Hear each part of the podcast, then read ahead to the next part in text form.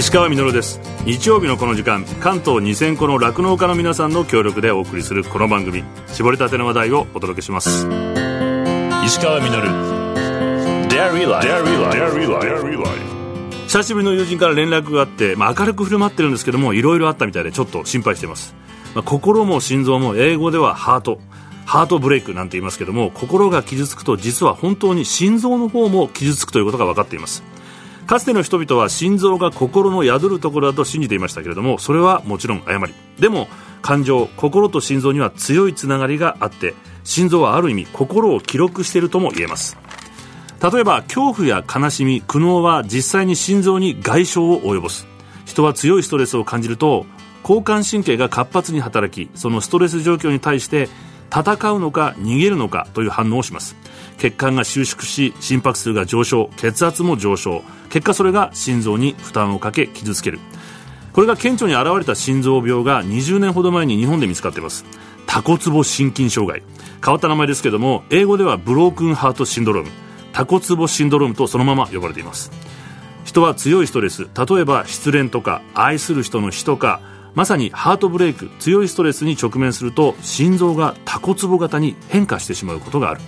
なぜこうなるのかは正確には不明のままです。急性心筋梗塞に似た症状を引き起こし息が切れ本当に胸が痛む。通常は23週間で収まるんですけども時には不整脈や心不全を引き起こして死に至るケースもあります。不思議なのはネガティブなストレスだけではなくてサプライズパーティーとか人前で緊張する時などにも起こってしまうそうです。2004年新潟中越地震の際余震の頻度とタコツボ心筋症の発症は比例しその数は通常の年の24倍にも増加したそうです。興味深いのは地震の後その地域に住んでいた人たちの間で楽しいイベントでもタコツボ心筋症が見られたこと。さらに不思議なのはネガティブなストレスの時とは心臓の形が異なりそこではなく心臓の真ん中あたりが膨らむことです。感情の違いによって心臓の形も変化するのだそうです。1942年ハーバード大学の心理学者はブードゥーです。呪い死にというちょっと怖い症例を発見しました。呪いをかけられたと強く信じた人があまりの恐怖から急激に血管が収縮し血流血圧が一気に低下。酸素が回らなくなり臓器不全を起こし急死するというものです。当時はそうした信仰を持つ先住民の間の症例とされていたんですけども現代人が深い悲しみに直面しタコツボ心筋症を引き起こすのも同様だと思われます。また1990年イギリスの医学誌に発表されたレポートでは心臓病のある48人に2つのケア方法を希望で選んでもらいました。1つは通常のケアもう1つは食事制限運動そして心理ケアとちょっと厳しいものです。5年後通常のケアしかしなかったグループは28%も血中プラークが増え心臓病バイパス手術死などが2倍に。これはまあ予想内だったんですけどもしかし興味深いのは通常ケアのグループにも食事制限とエクササイズをプラスして希望していた人たちがいたということ。彼らはそれにもかかわらず他の通常ケアの人たちと病の発症率は同じでした。足りなかったのは心理ケアだけ。運動やダイエットより心のケアが大切だということが如実に現れた結果でした人が心が痛むという時は本当に心臓も痛んでいます心のケア痛みを取り除いていきましょう石川稔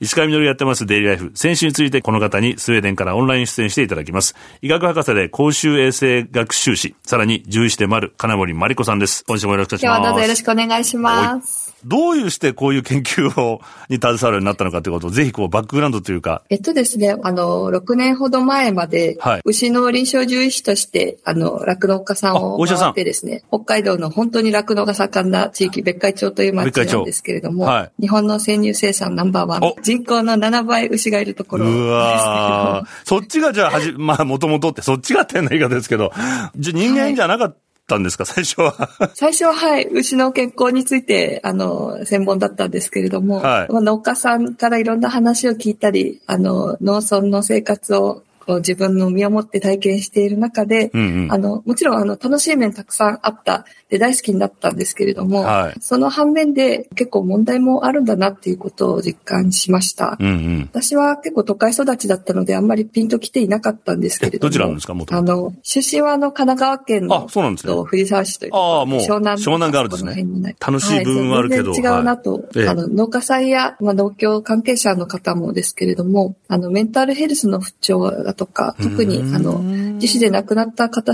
方の話を聞くことが多くてですね、はい、問題意識を、はい、感じました。よくある、比較的。そうですね、珍しくない話で、あの、毎年どなたかのお葬式があったりだとか、の私の、あの、仲良くしてくださっていた方でも亡くなった方がいて、辛い。まあ、ある酪農家さんに聞いたら、あの、3件に1件ぐらいの割合で家族に自死で亡くなった方がいるんじゃないかっていう話もあってですね。じゃそれで、こちらの、そちらの道に。動物だけの健康よりは、人の健康も含めて考えていくのが私の、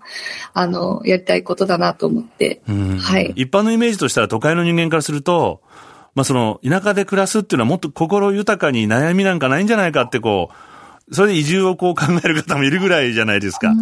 多分暮らし方によっては、うん、あの、とても豊かに暮らせる、そういうポテンシャルがある地域だと思いますし、えーあの、そうやって暮らしてる方もたくさんいると思います。はいはい。まあもちろんその農作業自体が、あの、例えばセラピーの効果があるというふうに研究成果もありますし、はい、あの、健康に良い要素はたくさんあると思うんですけれども、うんうん、この今の世の中のこう農業の苦しい状況はまた別のことかなと。それはまさに今の日本の置かれている状況っていうのが、地域の問題だけじゃなくて、まあ、例えば農業政策の問題とか、農業経済の問題とか。ね、あの、地域の問題がまず一つあるのと、同様に、あの、農業構造、農業の産業構造自体の問題も、あの、今、健康にダイレクトに影響してきている、うん、していると思います。はい。どんどん農家さん、離農されてる方もたくさんいらっしゃると思いますし、はいはい、あの、農家の数っていうのは、もうこの60年ぐらいでどんどん減っているんですけれども、うん、大きい流れで言っても、周囲に農家が少ないような地域に住んでいる農家さんは、うん、たくさん農家さんに囲まれている人よりも、鬱になりやすいっていうことが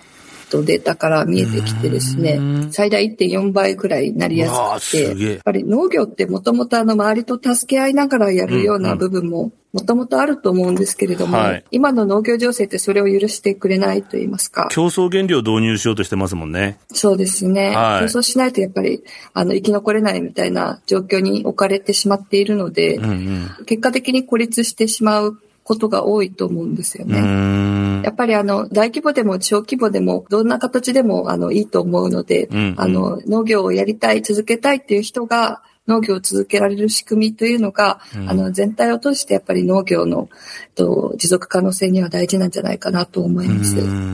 特に酪農畜産だと、その生き物と付き合っていく、こう、責任感というか、まあ、例えば、病気になったら自分も実は悲しいとか大変だったり、こういうこともやっぱりあるんじゃないかなと思うんですけども、はい。はい、米や野菜も生き物なんですけれども、はいはい、牛や豚や鶏、まあ、あの、動く動物は、うん、あの、あのより共感もしやすいですしね。名前をつけてらっしゃる方もいらっしゃったりしますもんね。はい。名前をつけても、家族のように大事にしているとおっしゃられる方も多いので、うん、まあ、経済動物ってなんですけれども、はいはい、単なるそのお金とはやっぱり違うもの、存在で、魅力でもあると思いますので、はい、でも、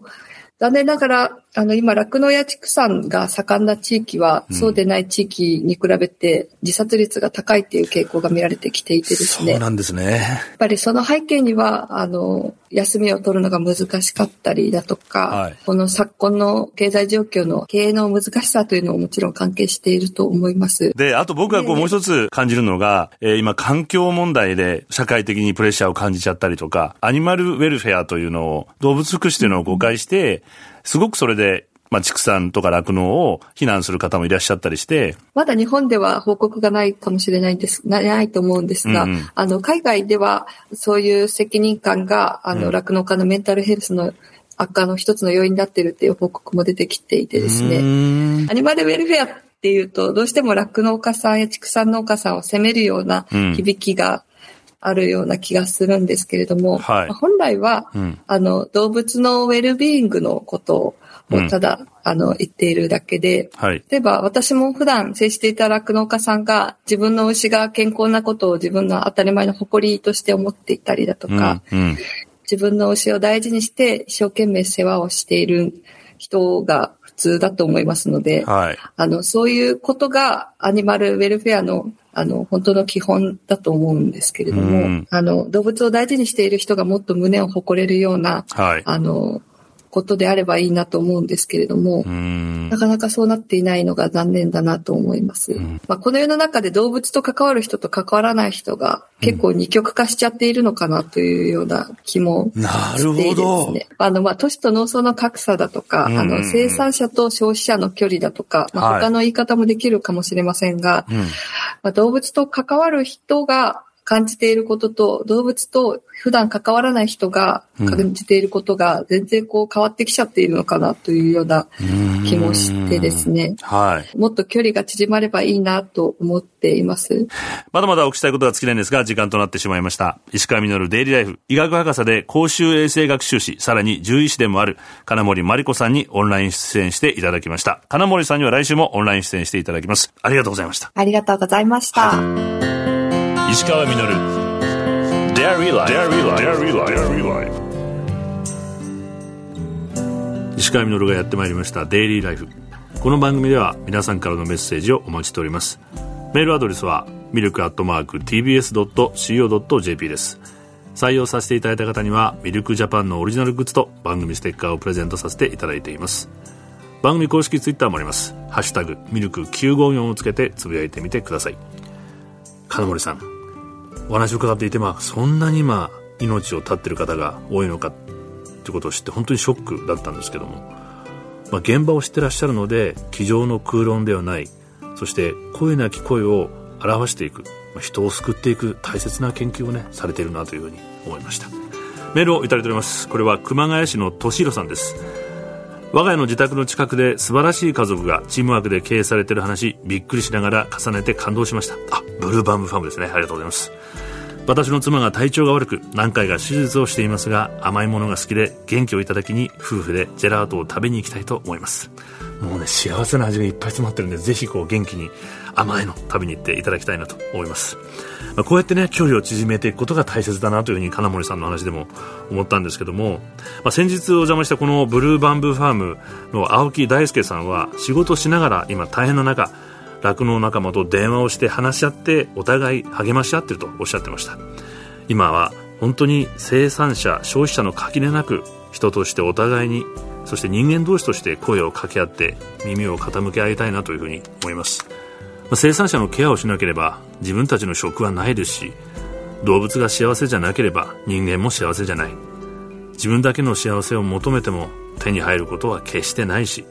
他人だけの不幸というものも存在しないんだということを肝に銘じていきたいと思いました。石川稔デイリーライフこの番組は関東2000個の酪農家関東生乳関連の提供でお送りしました石川稔 Dairy Life. Dairy Life. Dairy Life.